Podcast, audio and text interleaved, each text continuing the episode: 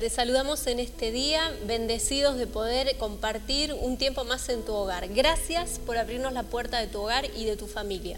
Como decía Lili, gracias por, por este tiempo, por permitirnos llevarte esta palabra de parte de Dios. Un domingo más en el cual estamos junto a vos y compartiendo esto tan especial que es poder compartir una palabra, un pensamiento para tu corazón, para que en este tiempo puedas recibir de Dios toda la bendición para tu vida, para tu familia, para tus seres queridos. Bueno, hoy tenemos eh, un acontecimiento especial que no queremos dejar pasar. Es el cumpleaños de alguien muy especial, así que queremos decirle muy feliz cumpleaños al pastor Miguel López. Que sea bendecido en este día. Gracias Miguel por, por tu persona. Gracias porque somos bendecidos al tenerte y los que te conocen también son personas agradecidas por tu persona. Así que no solo la iglesia de Calle Mitre, toda tu congregación te desea muy feliz cumpleaños, sino que las iglesias del distrito y pastores eh, te desean muy feliz cumpleaños en este día. Te amamos mucho. Gracias por cada oración, gracias por tu tiempo, gracias por ayudarnos a levantar muchos de los templos del distrito eh, en la construcción también. La verdad que es una persona de, perseverancia, es una persona que tiene eh, un empuje y siempre con, con una palabra de aliento, una palabra para poder animar a todos los que están comenzando en el ministerio también. Por eso queremos bendecir tu vida y gracias y que pases un lindo día, un feliz cumpleaños, te lo deseamos de todo corazón.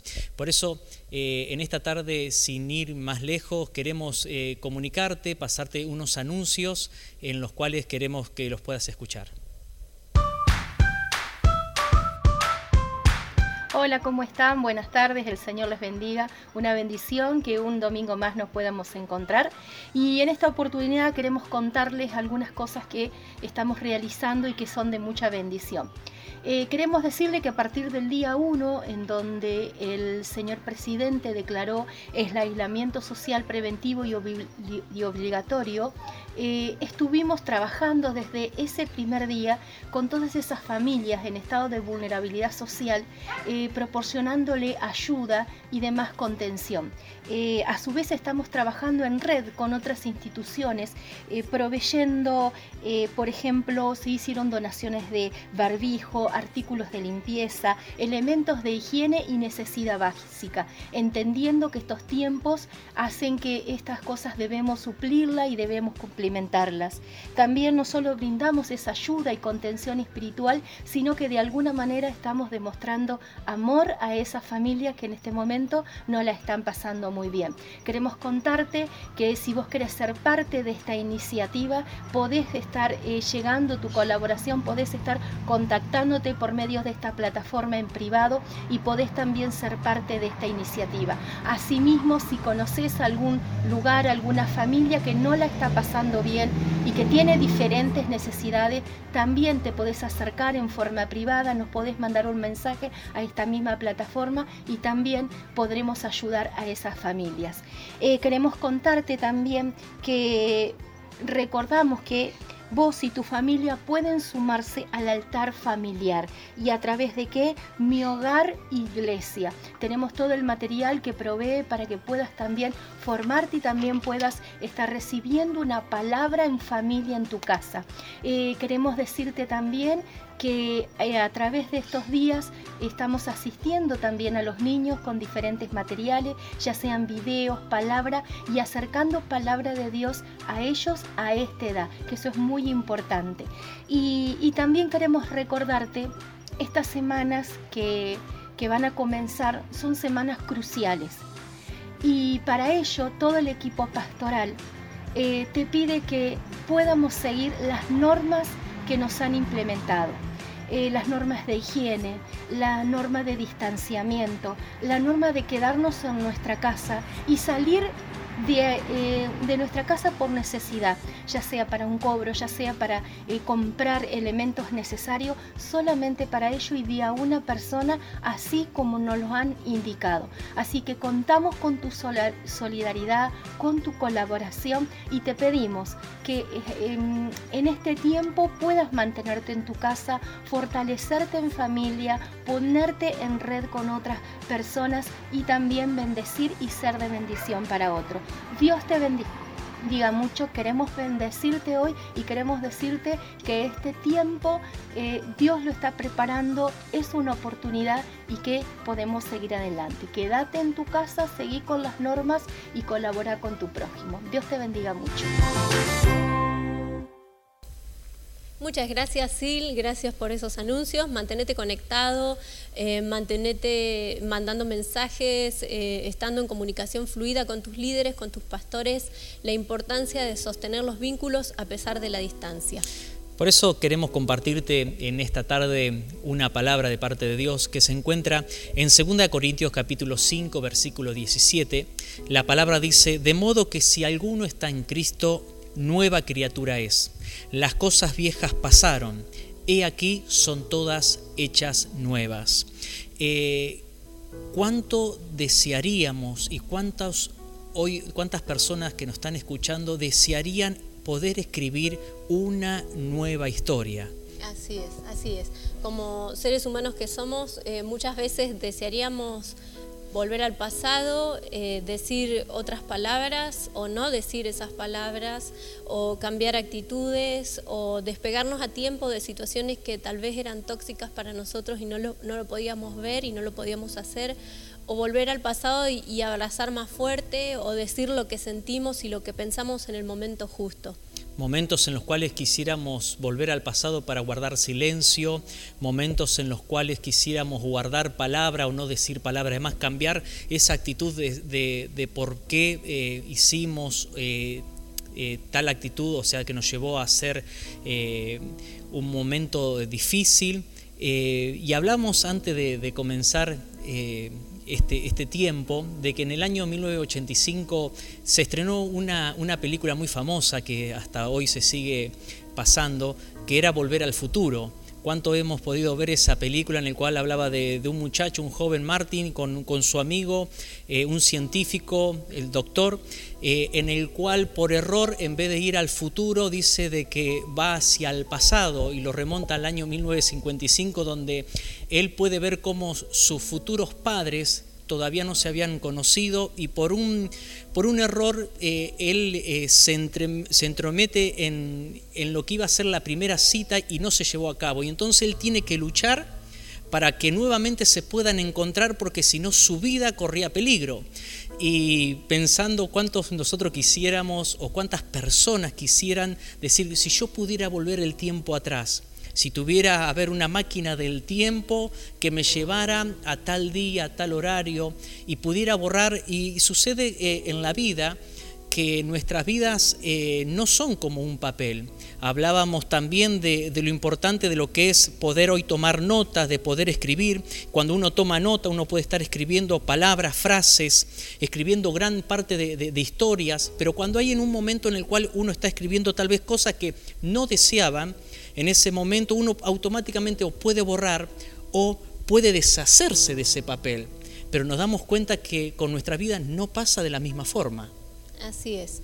Eh, como seres humanos que somos, eh, pensemos que todas las situaciones límites, las situaciones que, que impactan de cierto modo nuestras emociones de, forma traumática muchas veces nos reconfiguran, nos hacen pensar, nos hacen ordenar nuestras prioridades, nos ayudan a, poner en limpio muchas de las cosas que a diario hacemos, que no tienen un peso o no son trascendentes o, no son eh, esenciales y sin ellas podemos vivir.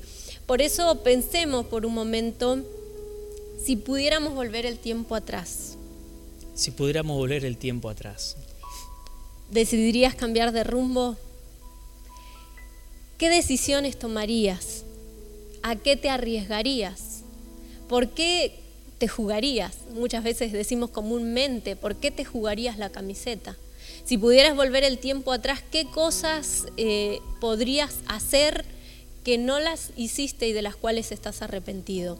Este, esta situación que estamos viviendo como humanidad, porque nos atañe a todos y nadie, nadie queda fuera de esta situación, lo que hace es impactar en nosotros para ayudarnos a reconfigurarnos. Si podemos tomar esta situación que aparentemente es caos, es dolor y es muerte y no estamos ajeno a eso, si podemos tomar esta situación y de la mano de Jesús, de la mano del Espíritu Santo, permitir que esta situación sea transformadora para mi vida y para mi corazón, habremos sacado lo mejor de esta situación. Por eso la palabra, cuando leíamos el versículo en 2 Corintios 5, 17, claramente nos decía, si alguno está en Cristo, de modo que si alguno está en Cristo, nueva criatura es. La palabra nos reafirma, la palabra nos identifica diciendo de que todo aquel que pertenece a Cristo se, se, ha convertido en una nueva vida, en una nueva persona. La vida antigua ha pasado y ahora ha comenzado una nueva vida. En la versión NTV es la misma palabra, pero con, en, otra versión dice, esto significa que todo el que cree en Cristo se ha convertido en una persona nueva. La vida antigua ha pasado y una nueva vida ha comenzado. Creer en Jesús nos da la posibilidad de empezar una nueva vida, de poder escribir una nueva historia.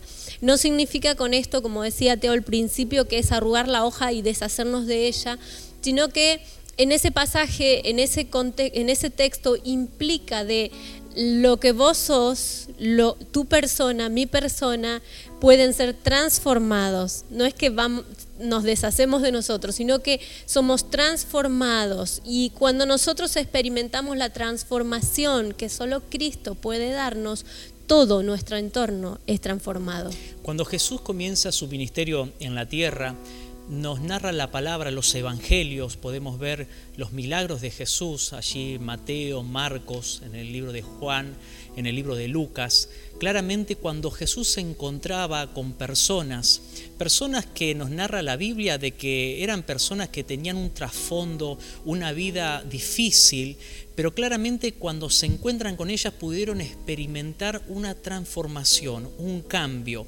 Claramente de que podemos ver cosas particulares de cada una de estas personas, eh, pero nos narra que el desenlace, el final que tuvieron fueron un encuentro transformador, a tal punto de que sus vidas cambiaban por completo, cambiaban su vida, cambiaba su entorno, cambiaba aún en el lugar donde ellas vivían. Y queríamos también traerte en esta tarde el caso de dos personas, dos personajes que nos narra la Biblia. Uno se encuentra en el libro de Juan, capítulo 4, que nos narra claramente cuando dice la, Biblia que Jesús iba de, de camino, y él iba de Judea y tenía que ir hasta Galilea, pero en un momento le fue necesario detenerse en un lugar que se llamaba Samaria.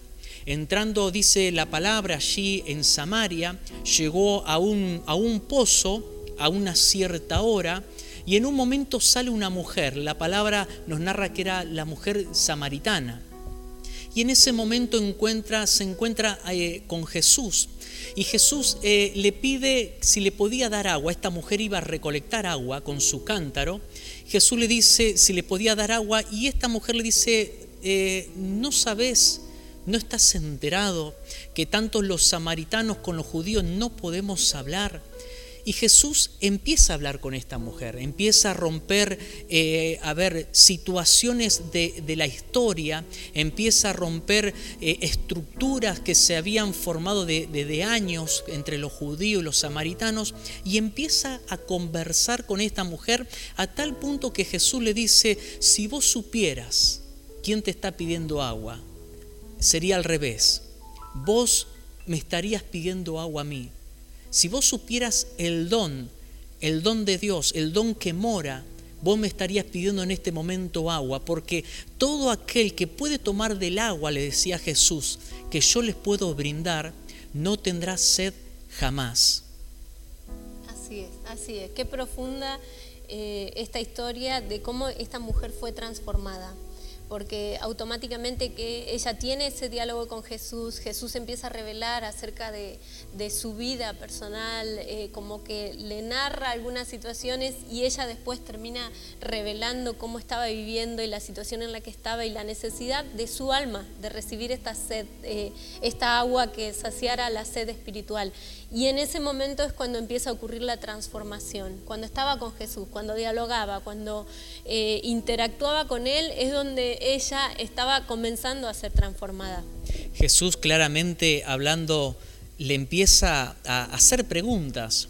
Le pregunta de que por su familiar, le pregunta por su esposo, y ella le dice, no, no tengo esposo, verdaderamente lo has dicho, le dice, y dice, eh, en un momento cuando aquella mujer se retira de aquel lugar de, la presencia de Jesús, automáticamente va a su familia, a, a sus seres queridos, a sus vecinos, y ella le empieza a testificar, le empieza a decir, he estado con una persona que claramente me ha dicho todo lo que ha pasado en mi vida, un encuentro con Jesús. Eh, claramente dice la Biblia después, hablando, ya terminando el, capítulo 4, nos narra que dice que en un momento dado, dice, y muchos de los samaritanos de aquella ciudad creyeron en él por las palabras de la mujer que daba testimonio diciendo, me dijo todo lo que he hecho. Esto está en el versículo 39. Me dijo todo lo que he hecho. Esta mujer iba a aquel pozo a buscar agua, como seguramente todos los días, y se encuentra con, aquel, con aquella persona que tenía el poder y tuvo el poder para transformarla. Esta mujer iba a buscar agua para llevarle agua a sus familiares y continuamente tenía que ir a buscar agua. Pero esa agua que Jesús le pudo brindar es agua espiritual esa presencia de Dios llevó a ella a que en ese momento se olvidara de ese cántaro diario y ella pueda ser portadora como una fuente para poder agua, dar agua de esa agua espiritual, de, esa, de, ese, de ese espíritu que tanto necesitan los seres queridos. Y dice la palabra que muchos pudieron creer, creer disculpen, en, en Jesús por testimonio de esta mujer. Hubo algo que impactó en la vida de, la familia algo que pudieron ver sus seres queridos, sus familiares, sus vecinos, a tal punto que muchos creyeron. Y dice la palabra en el versículo 42, decían a la mujer, ya no creemos solamente por lo que vos nos dijiste, ya no creemos solamente por lo que vos nos comentaste, ya no creemos solamente por tu cambio de vida, por la obra que está sucediendo en tu vida, porque nosotros mismos hemos oído y sabemos que verdaderamente este es el Salvador del mundo, el Cristo. Esta mujer, al encontrarse con Jesús, claramente fue aquel pozo con una necesidad y se retiró de aquel lugar con su vida completa con su historia transformada.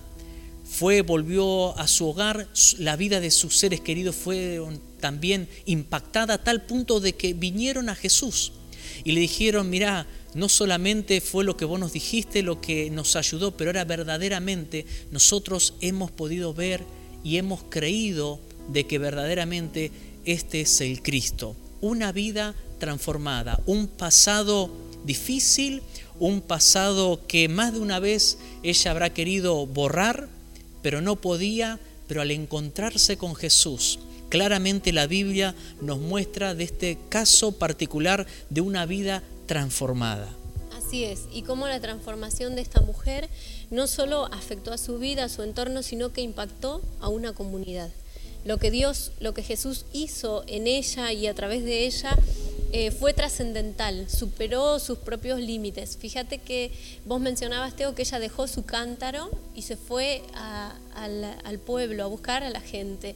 Se olvidó de su necesidad, se olvidó lo que la había movilizado a estar en ese lugar, en ese pozo, que era la, la propia sed física, una necesidad física que la había acercado a ese lugar. Ella era portadora de una noticia todos los días y esa noticia era el lamento, esa noticia era el pasado, esa noticia era lo que a ella la oprimía. Eh, pero ahora al encontrarse con Jesús, al tener ese encuentro con Jesús, fue portadora de una nueva noticia. Y esa noticia impactó, esa noticia transformó también el, ambiente de, esa sociedad a tal punto de que muchos, dice la palabra, que Jesús se tuvo que quedar en aquel día, iba de pasada.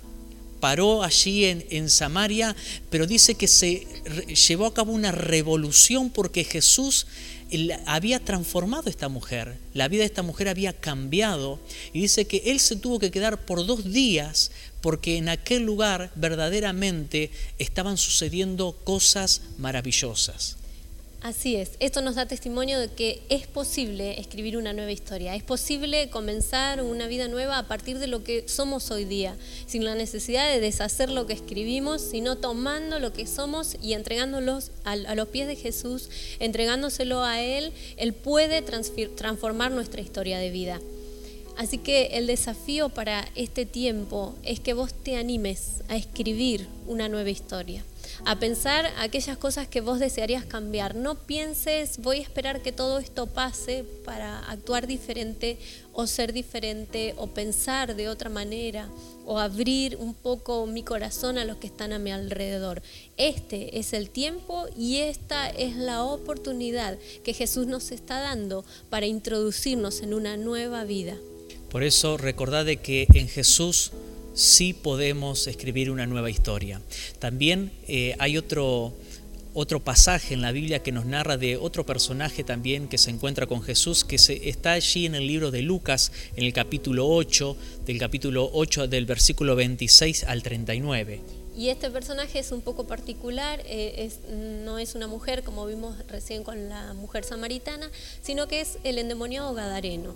Eh, muchos tal vez lo han escuchado, lo han leído o han sido impactados por esta historia de vida. Dice la palabra de Dios en alguno de los versículos, el versículo 26, que él no habitaba en un hogar, él habitaba en los, sepulcros, corría, eh, daba gritos y estaba lastimado a causa de que se autoflagelaba era una persona que no tenía dominio de sí mismo a causa de la posesión que él tenía. No habitaba en un hogar porque a causa de la situación de, de cómo él se encontraba tenía una pérdida de su grupo familiar cercano, o sea, ni su familia, nadie podía contenerlo. Era vigilado por la sociedad dice la Biblia en otro versículo que intentaban atarlo con grillos, pero él había cortado todas esas cadenas.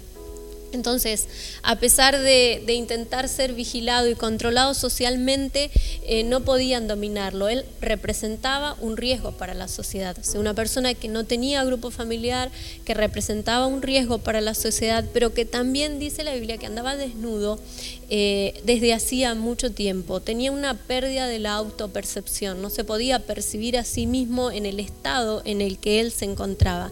Y por último concluye en, en los versículos del 26 al 39 que huía a lugares solitarios. No había red de contención primaria, no había familia, pero tampoco había una red de contención secundaria, un grupo de amigos o un grupo en la iglesia. Eh, vecinos, no había una red que pudiera contener a esta persona. No había nadie con él. Él experimentaba la soledad profunda a causa de la forma de vida que llevaba. Pero dice la palabra de Dios que cuando tuvo un encuentro con Jesús, solamente un intercambio de palabras con el maestro transformó toda esa realidad. Y se ve muy claramente eh, a partir del versículo 35 el antes y el después de esta persona después de que él tiene ese encuentro con Jesús, dice la Biblia que las personas que vieron la forma en que él había sido liberado y cómo los cerdos se arrojaron al, al, precipicio, al barranco, que cuando vieron eso se asustaron, avisaron, dieron voces, avisaron en la comunidad y vinieron a ver qué estaba sucediendo. Y lo que más me llama la atención es que cuando las personas llegaron, lo encontraron y lo vieron vestido se había recuperado la autoimagen, la, autopercepción, el juicio y el dominio propio y el autocontrol que hasta ese momento no había experimentado. Estaba vestido, recuperó la percepción de sí mismo, tuvo un cambio rotundo en su comportamiento, él estaba sano. Eh, en, el versículo 39 nos habla de esto. Y sabes que eh, la Organización Mundial de la, Salud, de, la, de la Salud habla acerca de salud como un bienestar integral que tiene que ver con un bienestar físico, mental y social. Este hombre en un encuentro con Jesús experimentó un cambio rotundo en sus conductas de vida, en todo su interior, que se vio reflejado en su exterior. Un impacto con Jesús que eh, eh, tuvo directamente sobre él. O sea, el, diálogo con Jesús, el encontrarse con Jesús, cómo a él lo impacta y cómo esto también impacta a la comunidad que lo rodeaba. Tal es así que cuando Jesús se va retirando de aquel lugar, Él lo quiere seguir, Él quiere seguir a Jesús. ¿Quién no quisiera seguir y más en ese momento a Jesús? Sabiendo de, su historia, la historia de, este muchacho, todo lo que estaba pasando y se encuentra con una persona que cambia su, su, vida por completo, está en su juicio cabal, está con una, con una sanidad integral, como decías Lili, ¿qué más de poder seguir? Pero Jesús le dice, no, no vengas conmigo, quédate, porque la bendición que había traído Dios para esta, para esta vida no solamente afectaba eh, la integridad de él, sino también el entorno, como también hablábamos de la mujer samaritana. No solamente Jesús bendijo y transformó la vida de la mujer samaritana, sino también fue una bendición para todo su entorno. Y claramente nos damos cuenta que cuando nuestra historia se empieza a escribir, en las manos de Dios, en la vida de Cristo, cuando Dios empieza a transformar nuestra vida, nuestra vida es bendecida, pero qué casualidad también que nuestro entorno también es bendecido por causa de la obra de Dios que se está generando en cada uno de nosotros. En ambos casos vimos cómo un encuentro con Jesús fue liberador, a otra posibilidad de escribir una nueva historia. Eh, nos eh, pensábamos también en la historia de el barro en las manos del alfarero. El alfarero tenía la posibilidad de que cuando esa vasija se echara a perder en sus manos, tomar del recipiente donde había más eh, material para trabajar y, empezar de nuevo en, otra construcción. Pero él no lo hizo así, sino que cuando eso se echó a perder en su mano, él volvió a trabajar sobre eso mismo hasta darle forma. Lo mismo pasa con nuestra vida. aunque hayamos conocido a, Jesús, aunque ya tengamos un tiempo de, en nuestro caminar cristiano, muchas veces desarrollamos hábitos o costumbres que terminan siendo eh, eh, para nosotros eh, perjudiciales para nosotros y nuestro entorno. Por eso el maestro quiere que hoy puedas empezar a escribir una nueva historia. Si es que ya le conocías y tenés un tiempo de caminar en el camino de Dios y se te han ido como pegando hábitos y costumbres y has dejado disfrutar la vida cristiana, el amor del Padre, la bondad de Dios a diario, Él quiere que puedas escribir una nueva historia. Pero si no tenías la posibilidad de conocerle, si hasta ahora no habías escuchado de Él, Él quiere que también le des la posibilidad de acompañarte a escribir una nueva historia. Por eso también qué responsabilidad eh, cae sobre, como decía vos Lili, si hace tiempo que conocemos a Dios y asistimos, eh, asistimos a una iglesia, eh, estamos con una congregación, el, entender esto de, de la responsabilidad que cae sobre nuestra vida al tener este encuentro con Jesús. Claramente, como decíamos, la samaritana se encontró con Jesús, dejó su cántaro, pero ella pasó de, depender de un cántaro a ser una fuente que bendecía su entorno. Este, el, muchacho que estaba endemoniado, él estaba solitario, abandonado por los demás. Claramente, cuando eh, se encuentra con Jesús, él, él podría haber dicho, a ver, nadie me ayudó, ahora yo tengo que ir a bendecir a los demás, pero sin embargo dice de que Jesús dijo, no, quédate en este lugar, porque vos vas a bendecir, muchos van a creer en Dios, muchos van a creer en este milagro por, lo que ha sucedido con tu vida. Hay una responsabilidad también. Y Lili, viene el momento de las preguntas.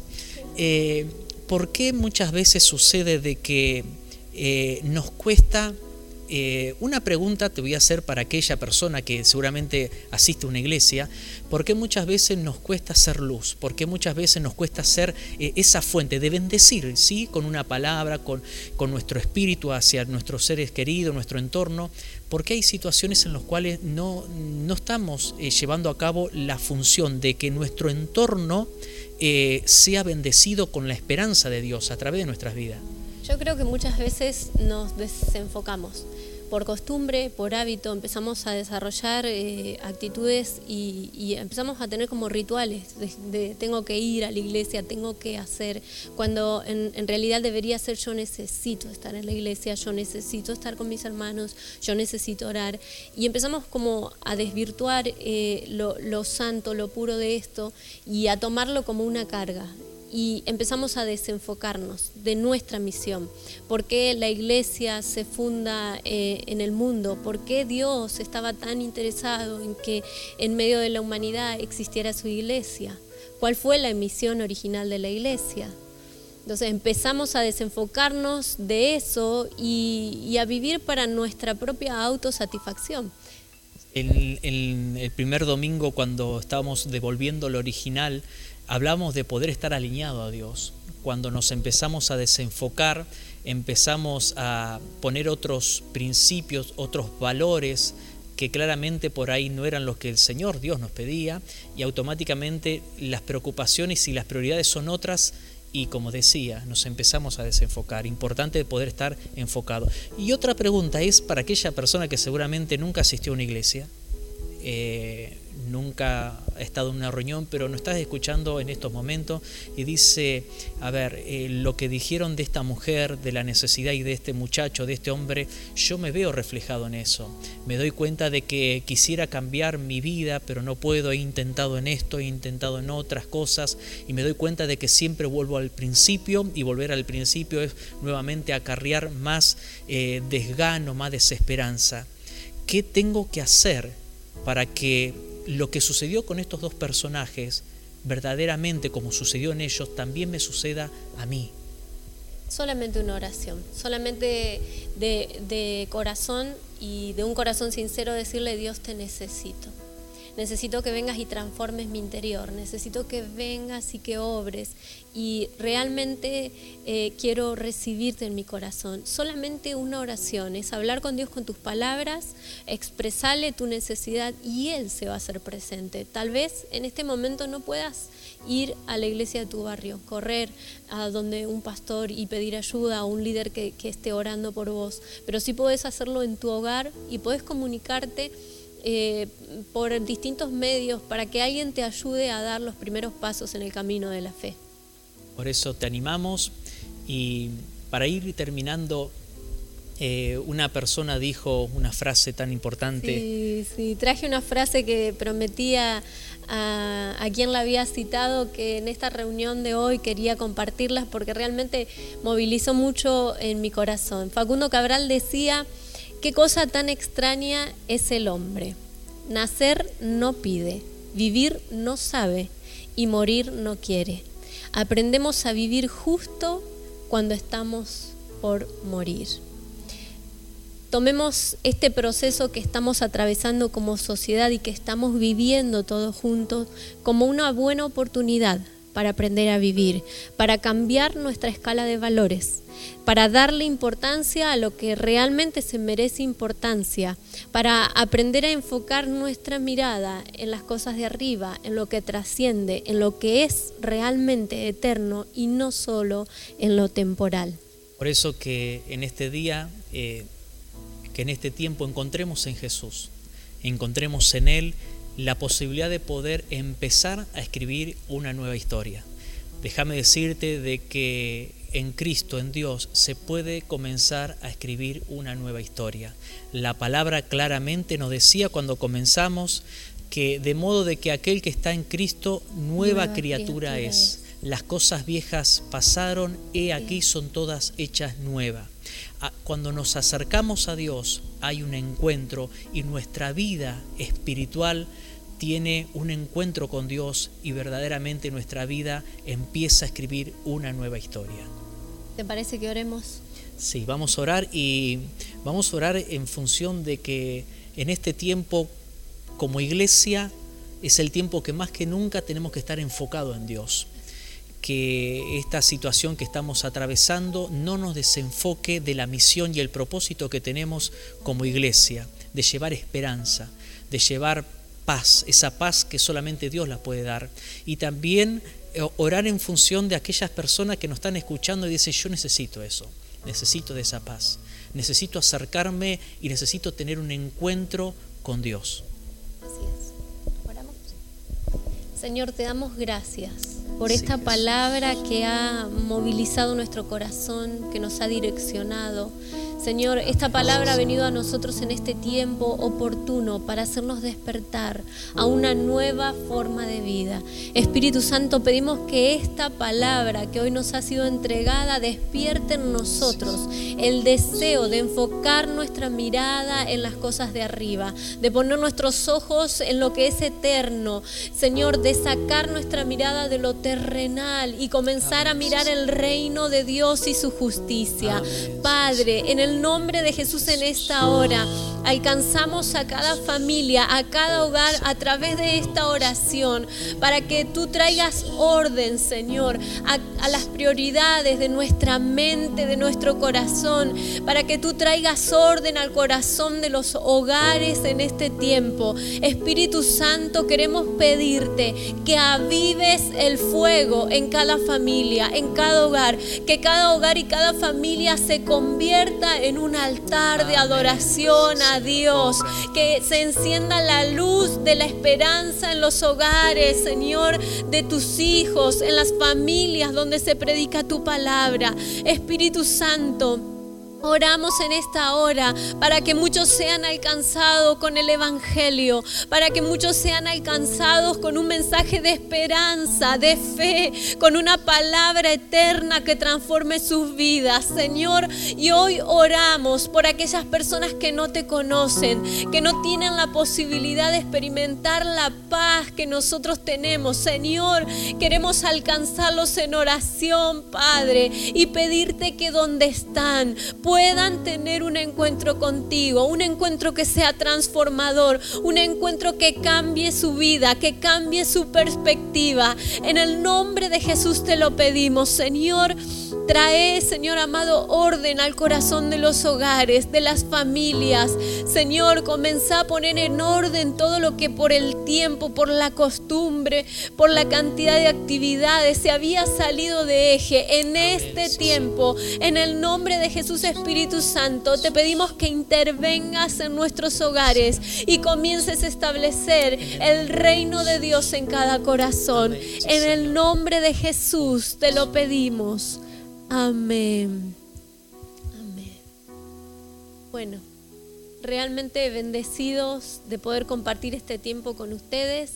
Queremos recordarles que estamos a su servicio, que se comuniquen las veces que sea necesario. Estamos para acompañarlos en este proceso. Nosotros mismos lo, estamos transitando y el Señor nos va a dar la fortaleza para que juntos podamos atravesar esta situación. No correr el cuerpo de la situación, sino atravesarla de la mano de Jesús. Por eso si tenés alguna petición, alguna necesidad, escribinos. Déjame decirte de que hay muchos hogares cristianos que están orando eh, por las necesidades que hemos recibido en toda la semana, que nos han escrito al Facebook. Y déjame decirte que estamos orando, ¿sí? Hay hermanos que están clamando y pidiendo a Dios para que Dios obre en este tiempo con milagros sobrenaturales. Tenemos los 10 motivos de oración, donde usted puede entrar y, buscar la, la publicación en donde están incluidos los médicos, los científicos, las familias de las personas que están afectadas, las familias que han sufrido pérdidas, aquellas familias que también están en ansiedad, eh, las personas que están trabajando eh, en, el punto crítico del abordaje de la problemática, orando por los pastores, los misioneros, las personas que están, eh, que no pueden estar con su familia a causa de su trabajo también. Así que entra, comunícate con nosotros que, vamos a estar para acompañarte en, en este proceso. Por eso en este tiempo ordena tu corazón, ordena tu vida, pero también ordena tu casa. Dios te bendiga, te damos gracias por haber acompañado en este momento, por dejarnos, por abrir una puerta de tu hogar y escucharnos. Estamos en representación, como siempre lo digo todos los domingos, representación de muchos pastores y que podamos en este tiempo más que nunca, eh, a pesar de que hay distancia que tenemos que llevar a cabo, pero estar unidos en un mismo sentir y en un mismo espíritu. Así es. Te amamos, les abrazamos a la distancia. Dios les bendiga.